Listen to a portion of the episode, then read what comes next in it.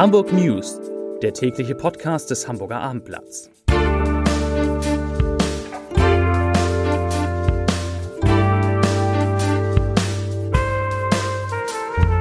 Herzlich willkommen. Mein Name ist Lars Heider und heute geht es um ein verstörendes Video von den ersten Mai-Krawallen in Hamburg. Weitere Themen. Der Ansturm auf das Deutschlandticket wird immer größer.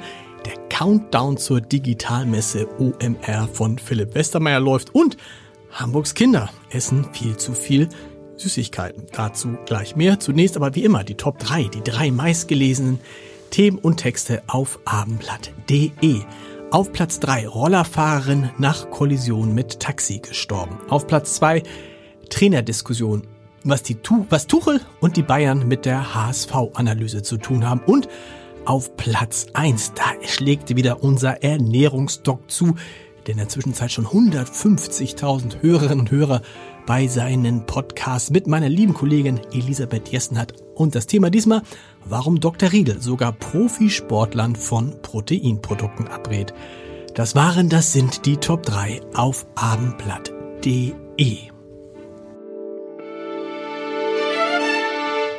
Ein verstörendes Video wird die Diskussion um Polizeigewalt in Hamburg befeuern. Ein kräftiger Polizist in Schutzmontur ist am 1. Mai am U-Bahnhof Schlumpf mit hohem Tempo auf den schwarz gekleideten Demonstranten zugestürmt, hat ihn wuchtig umgestoßen und schwer verletzt. Der Mann kippte sofort um, knallte mit dem Hinterkopf auf den Asphalt. Dann sieht man in dem Video, wie sich andere Demonstranten um den am Boden liegenden Mann kümmern, der offensichtlich einen Krampf Anfall erleidet. Seine Füße zucken unkontrolliert. Kurz darauf treffen der Rettungsdienst und der Notarzt ein. Wie die Feuerwehr dem Hamburger Abendblatt bestätigte, sei der schwer verletzte Mann intubiert und mit Verdacht auf ein Schädelhirntrauma ins UKE eingeliefert worden. Wie es dem Mann aktuell geht, ist nicht bekannt.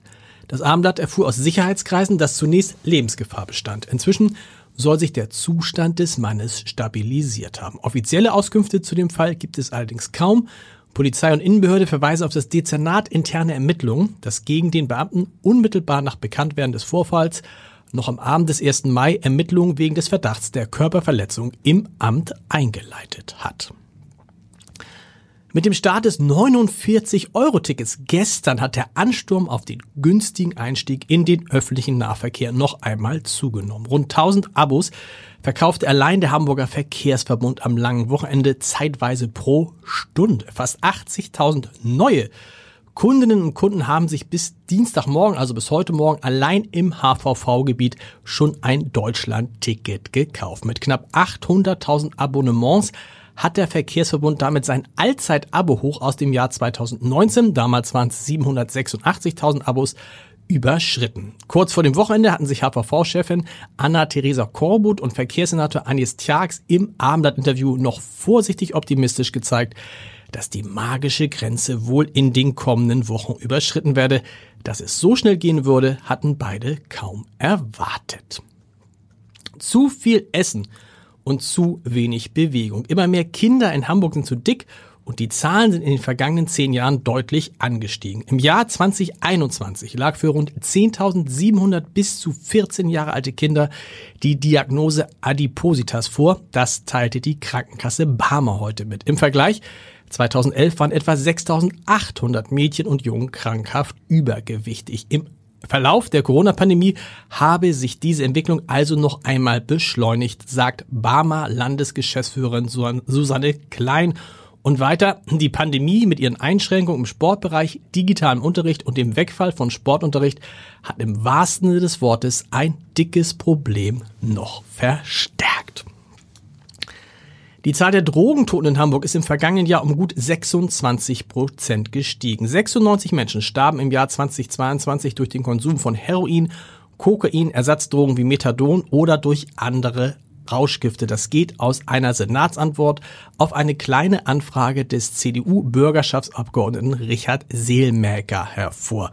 2021 waren 76 Drogentote in Hamburg gezählt worden. Das Durchschnittsalter der Betroffenen stieg von 38,4 auf 43,4 Jahre. Der Countdown läuft. Tennisstar Serena Williams, Schriftsteller Benjamin Stuckrad-Barre, das ist der mit noch wach, Klimaaktivistin Luisa Neubauer, die Musiker Jan Delay sowie deutsche, ba der Musiker Jan Delay sowie deutsche Bankchef Christian Seebink. Wenn am 9. und 10. Mai in Hamburg die Digitalmesse OMR stattfindet, werden wieder viele Prominente auf den Bühnen in den Hamburger Messehallen stehen. Auch zahlreiche hochkarätige Branchen, Branchenpromis wie die Chefs und Entscheider von SAP, Hugo Boss, Google, TikTok und Audi werden erwartet. Und mehr als 70.000 Besucherinnen und Besucher.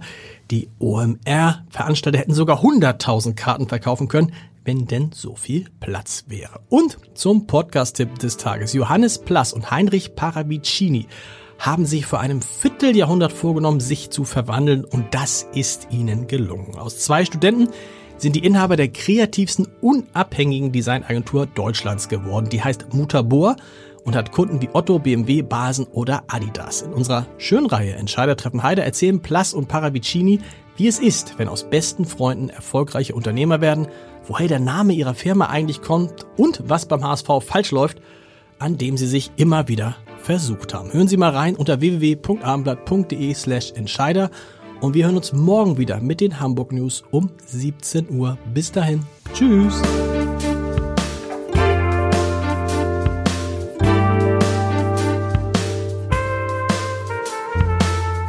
Weitere Podcasts vom Hamburger Abendblatt finden Sie auf abendblatt.de slash podcast.